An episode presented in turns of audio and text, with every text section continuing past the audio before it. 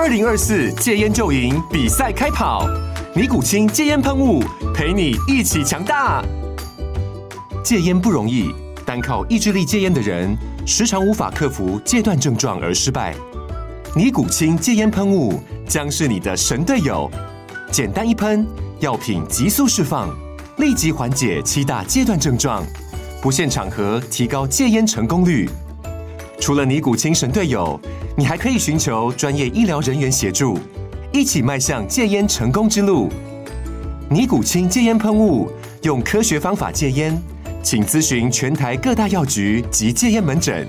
本广告由尼古清戒烟喷雾、卫部药书字第零二七八三五号提供。嘉安嘉护股份有限公司，台北市中山区民生东路三段二号十楼，北市卫药广字第一一三零三零一九零号。尼古清戒烟喷雾，相伴每个新开始。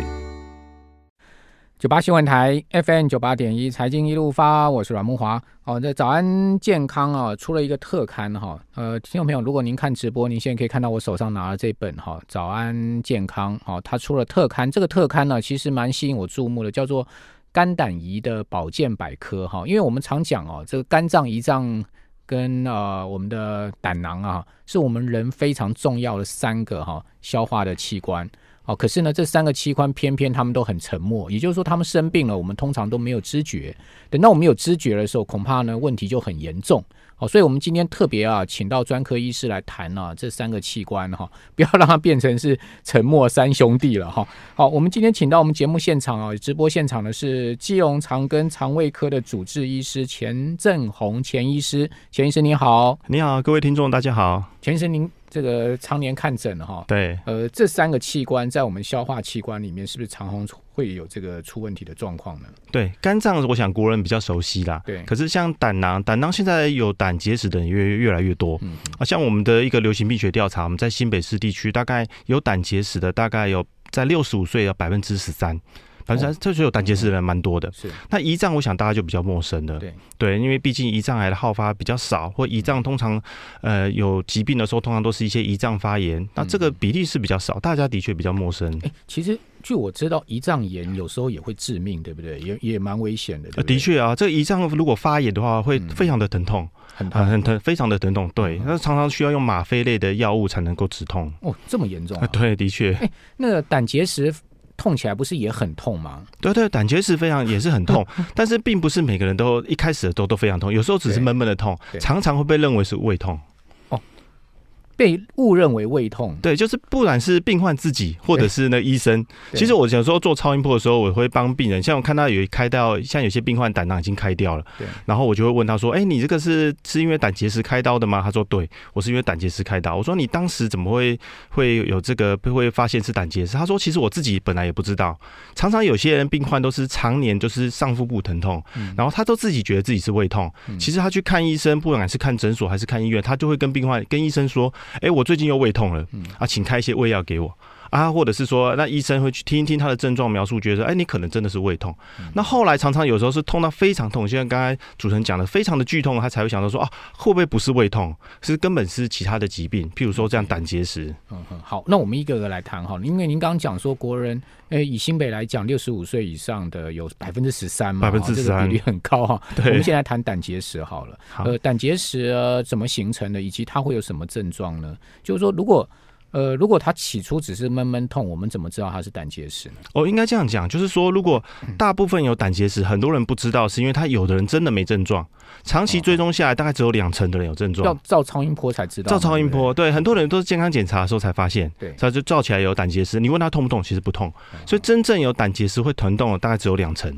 两成的人才会有症状，就是闷痛啦，有时候吃完东西闷闷的痛。那我打岔一下，如果没有症状，我们是不是就不需要去处理它呢？的确哦，没有症状的确是可以不用处理它，你可以说可以跟它和平共存啊。所以很多人有的没有做体检，到了八十几岁才发现，哎，有胆结石，对，还说一辈子都没有痛过。OK。好，就两成的人会有症状，两成的会有症状。这个症状是什么样的症状？就除了疼痛以外，还有其他什么症状？疼痛、疼痛以外的话，它通常胆结石发生，它是造成的是有时候我们叫胆绞痛，或者是它会造成胆囊的发炎。它有时候会恶心、想吐，有时候它痛的位置，它有时候在腹部的中间，有时候是偏在右上腹部。对，然后当然这个时候疼痛会痛到背后去。嗯，好，这个时候有时候痛起来会冒冷汗。嗯，那那这种疼痛呢，有的很严重哦，有时候大概在三十分钟到一小时左右，就会非常的剧痛。像有些人，譬如说在半夜，那睡觉睡到一半就突然剧痛起来，哦，这个要送急诊。哎，这个会送到急诊，因为通常的胃痛不太会这样子呢。其实我们有时候吃完晚餐、吃完大餐之后，胃闷闷的，有时候到十点、十一点就其实就觉得胃有点不舒服。对啊，像这种痛有时候来的很快，突然就非常的剧痛。呃，钱医师其实有带来一个嗯。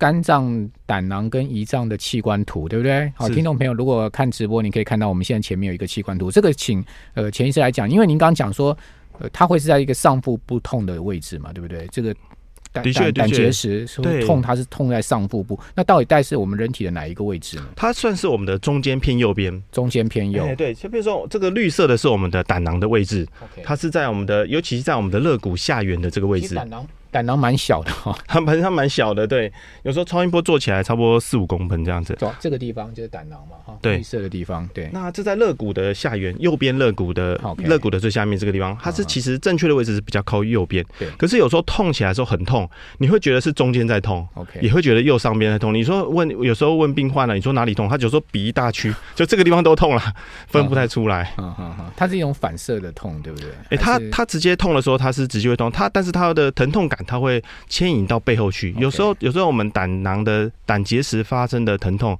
它典型来说，大概一半的人啊，一半的人他会觉得，哎，肩膀在痛，背部在痛，还会有一些神经会会，就应该是说我们的身体，我们的大脑会误认为这些地方在痛。好，呃，那胆结石要怎么处理呢？一定要把胆囊拿掉吗？因为胆囊其实对我们人消化道来讲蛮重要的，因为它要分布分泌胆汁嘛，对不对？哦，它是主要是储存胆汁，储存胆肝脏分泌胆汁，肝脏分泌胆汁，对，肝脏分泌胆汁，然后胆囊负责储存胆汁。我知道。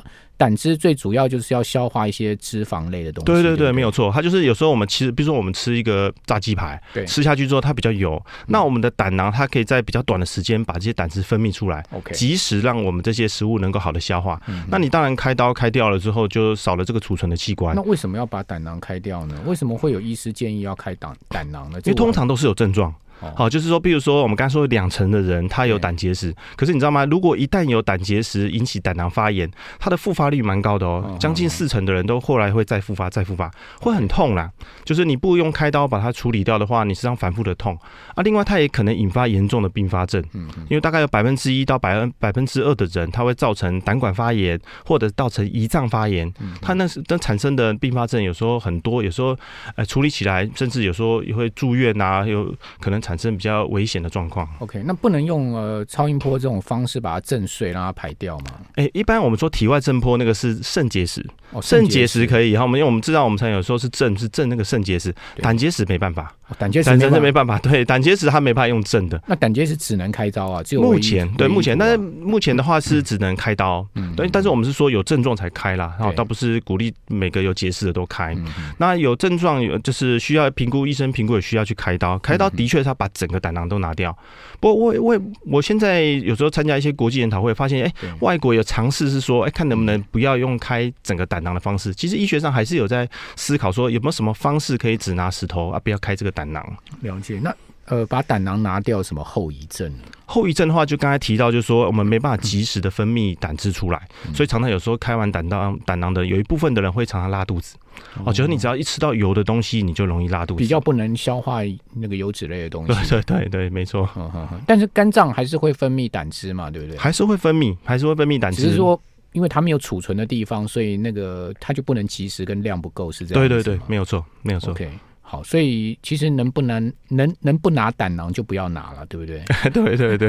可是如果说一旦真的是急性发炎的话，势必也是要把它开刀开掉，是不是？对啊，对，因为像我们疼痛的话，通常的话，嗯、我们如果胆囊胆囊疼痛，有时候大概六小时以内，如果能缓解就缓解；如果不能缓解的话，超过六小时以上，有时候整个胆囊会发炎的非常厉害，甚至会破裂，好，造成腹膜炎。那呃，我们怎么样去保健我们的胆呢？胆的话，就是说，因为跟饮食还是有点关系的。就是我们我们的胆结石，它主要的成分常常是胆固醇。对，啊，有一部分有些人是那个跟血液血液疾病有关啊。一般人很多人是因为胆固胆固醇摄取过多，然后我们的胆囊里面的胆汁胆胆汁里面的胆固醇多之后，它慢慢沉积在我们的胆囊里面，OK，那产生结石啊。另外跟我们平常的饮食习惯有关系，像我们刚才听到就是说，如果有吃东西的话，我们的胆囊就会收缩。可是有些人他是没有三餐定时的，有时候早餐没有吃，午餐没有吃，他太长时间的进食就没有进没有吃东西的话，胆囊没有足够的收缩，就比较容易有结石的产生。哦，是这样子哦。对，OK，那那有很多人呃从事断食疗法的话，那会不会 造成比较容易造成胆囊的问题呢？呃，也会哦。像另外另外像上，如果像有些人是减重。好，希望像瘦身，甚至有些人去开一些减重手术，体重在很短的时间内下降的很快，或者是说他油脂吃的真的太少。我们刚才说的是说油脂吃多，它容易胆结石，胆固醇多会容易胆结石。但是真的很少很少的时候，它收缩又不完全，它就是没有一个刺激物，它让它收缩。这时候像有些减重或者是油脂真的吃很少，或者说我们说断食的人，他的胆囊里面没有充足的收缩的时候，胆结石还是会形成。好。这个提供大家参考哈。那另另外，我们再来谈肝脏。好，这个肝其实我们这个很重要的器官，对不对？对。好，那这个肝脏常见的疾病，当然就是这个所谓的呃 A 肝、B 肝了。这个大家都谈了很多了。对，那像我们国人最多是 B 型肝炎跟 C 型肝炎，嗯、然后但是我现在越来越多是脂肪肝。哦，脂肪肝。对，以以前的话，大概都把重点放在 B 型肝炎跟 C 型肝炎上面。脂肪肝的定义是什么？哦，这是在有时候，嗯，定义上的话是在肝脏里面有脂肪堆积，因为正常的话大概百分之三以下，是就是我们的肝细胞里面不会有油脂堆积在那边。那如果我们真的脂肪肝的病患，我们去看他的肝脏的话，里面的脂肪会堆积在里面。OK。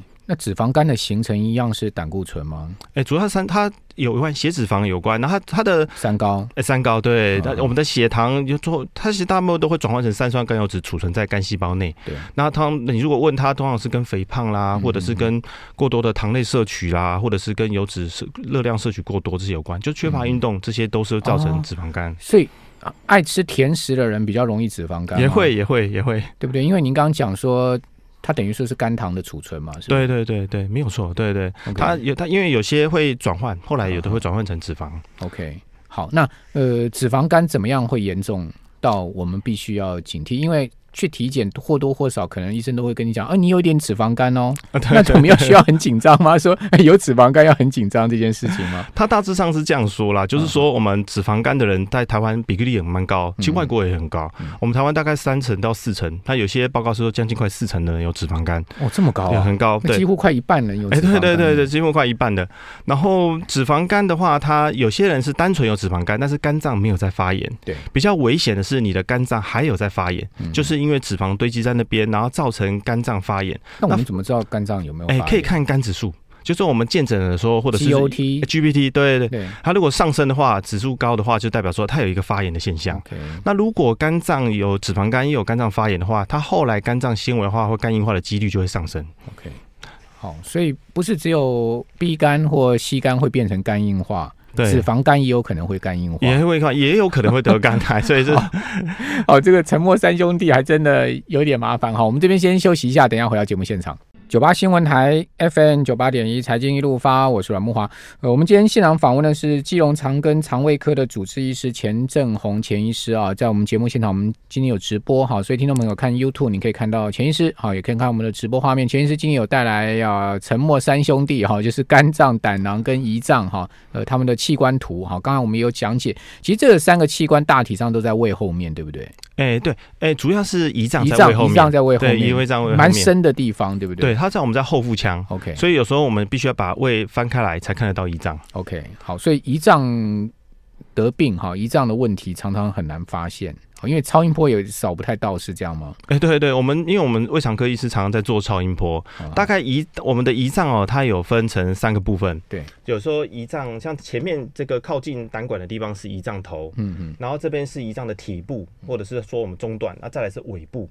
那通常在中间这一段的地方还看得到哦，但是有时候尾部或者是前段的地方哈，对，有时候不容易看得到，有时候会被胃挡住。嗯。那所以，但是有时候用一些技巧或一些方法，还是看检查的清楚啊。那不过用超音波的确有可能，有些真的胰脏有肿瘤的时候是看不到的。OK，所以胰脏癌现在变成是所所谓的癌王。对对对，诶、欸，我来做一个比喻哈，就是说我们怎么讲说五年的存活率，我们说癌症，我们说五年存活率，我们常听到大肠癌，大肠癌五年存活率是六成。对，是六成，肝癌差不多三成。嗯，那我们的食道癌，食道癌大概十七 percent，是，可是我们的胰脏癌大概只有九 percent。好，就是五年，大概五年里面大概有九 percent 的人的存活。对，哦，所以胰脏癌真的蛮麻烦的，因为它都是很晚期才发现。对，大部分发现的时候，大概只有两成的人可以开刀。嗯，那很多人发现的时候，肿瘤，尤其是像在比较后尾端的这个肿瘤，有时候发现的时候，平均都五到七公分，都比较大了才发现。嗯 okay 因为我们知道胰脏最主要是要分泌胰岛素嘛，对不对？对，是呃，它的功能以及胰脏癌呃形成的原因是什么？它胰脏癌的话，它的功能的话，它其实有两个，一个是分泌胰岛素控制血糖，对另外是属于我们的消化器官，它会分泌一些酵素来帮助我们消化食物。OK，所以很多人他胰脏他他有病变的时候，他呃，譬如说他排便有时候会拉肚子，啊，或者是他对一些脂肪消化不好，所以他的消化还是会出了问题。嗯、那他现在其实以前也是在想说，哎、欸，到底怎么样是会得到胰脏癌？对，以以往都认为说这跟跟高血脂有关，好，跟你吃一些高脂肪的食物。比如说饱和脂肪酸、肉类吃太多有关，现在还有新的研究是认为说跟血糖有关，其实就是你的糖分吃得太多，或者是血糖太高，是跟胰脏癌的发生有关。嗯，哎、欸，所以呃，前一次这样听下来，肥胖跟糖分摄取过量，对真的是对人体很不好的两件事情呢、欸。那没有错，没有错，因为像我们讲美国好了，嗯、美国的话，胰脏癌发生它是排名第四位啊，他们预计再过几年会跳到第二位。这么高、啊呃？对他们，因为对我们台湾比较，我们在十名外，我们台湾比例没有那么高。嗯、那外国我们发现他们身材平均肥胖的人口是多的、哦，啊，外国胖子多，尤其美国多。对对啊，所以我们回想起来，我们很多有胰脏癌的患者，其实哎，他身材都是体重都过重，BMI 都是过重的。可是贾伯斯瘦瘦的、啊、哦，他得的不是那个胰腺癌，他是另他算是胰脏癌，但是他得的不是我们常常讲的这个比较凶狠的这个胰腺癌，他得到的是那个我们叫神经内分泌瘤，他算是胰脏癌的一种，但是他是占了只有百分之五而已。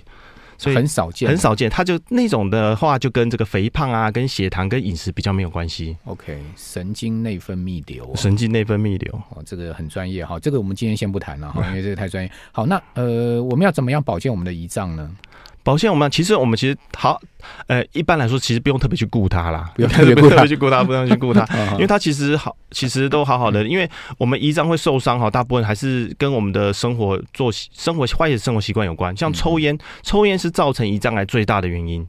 抽烟应该是所有癌症最大的原因。对对对，那抽烟 除了抽烟之外呢，喝酒也是啦。有些认为过量的饮酒容易造成胰脏发炎。烟酒尽量烟酒烟酒尽量少，能戒就戒就对对。啊，当然有一部分人真的很无奈，他大概百分之十的人是跟基因有关，还有些家族性就遗传这个胰脏癌，大概就很难。那饮食上面大概是像我们刚才提到的是高油脂的饮食，好，就比如说我们的烧烤啦，或者是加工的肉类吃太多的时候，是容易造成胰脏癌。那另外我们说高血糖，就比如说我们用果糖，我们的饮料中含有的那个果糖，现在也认为会认为造成会增加胰脏癌发生的几率。好，那。为什么胰脏会发炎呢？它发炎的主要原因是什么？哦，它有几个原因呢、啊？一种是我们常见到的胰脏发炎，大概有两，一个是喝过量的饮酒。嗯，像我有病患，就是说，哎、欸，有时候在看棒球转播，一个晚上喝那个啤酒喝了七罐，后来喝完之后，这个比赛结束就送医院，呃，送医院了，因为酒精过量，它会造成胰脏发炎。OK，另外一个是胆结石堵塞。啊，我们可以看到这个图形，你会发现说，我们这个胆囊里面会有胆结石，然后它那绿色的这个是胆管。它的出口的地方呢，跟胰脏的胰管的出口，它两个是汇合在一起。那这个石头如果是堵在这个地方的时候，它就会造成胰脏的发炎。那像我们就汇汇合的这个地方，在十二指肠这个出口叫做壶腹。壶腹，我们前阵子有一位作家，他的壶腹有问题，就是在这个地方产生病变啊。那所以当我们有胆结石的时候，也会造成胰脏发炎。就十二指肠这个地方的腹。壶腹哈，或者叫壶腹这个位置，嘿，这个位置叫壶腹，就是胆管跟胰脏的胰脏交汇交汇交汇的出口的地方，在十二指肠的这个位置，这个地方叫做壶腹，这个地方也是会长癌症呐。哦，这会长癌症。如果说这边有石头堵到的话，它就会发炎，是吧？它就会发炎，而且会黄疸，就是我们的胆汁，因为我们胆汁就是从这个位置排排出来的。那你那个有胆结石掉出来，或者是我们胰脏的这个地方长肿瘤，啊，比如说我们说胰脏癌，胰脏癌的前端如果长肿瘤，它就会让这个十二指，让这个总胆管的出口就堵塞，堵塞胆汁排不出来之后，皮肤就会变黄。所以皮肤变黄也是胰脏有问题的征兆，对对对，征兆，对对，没有错，就是我们我们胆管我们胆管有阻塞，然后或者是胰脏有肿瘤，这些都会造成胆管阻塞，这时候胆汁没办法顺利排到肠子。那钱医师除了、呃、黄疸以外，还有还有什么症状？像这个症状，有时候诶、欸，皮肤痒也是哦。譬如说，像我们我们刚才讲到这个胆汁阻塞之后，它除了皮肤眼睛变黄之外，它的皮肤有我们一些胆盐，它会分布在我们皮肤上。有些人莫名其妙就一直痒，一直痒，后来发现是哎、欸，真的长这胆管癌啦，或者是胆胰脏癌。这个这个其实很难判别，因为跟过敏啊，或者说天气变干燥，它没有疹子哦，它有它这种这种痒，有时候只是哎、欸，会会就觉得莫名其妙，好像未来的几诶几啦。未来带出来，他他就觉得说，哎、欸，这旁边外面 皮肤上好像没有什么问题，可是就是感觉会痒。好好 OK，好，所以这种痒的感觉跟症状是不一样的，并不是会长一颗颗红点。对对，不是。对。好，那还有什么？就从除了这个后背痛以外，还有黄疸，还有会痒。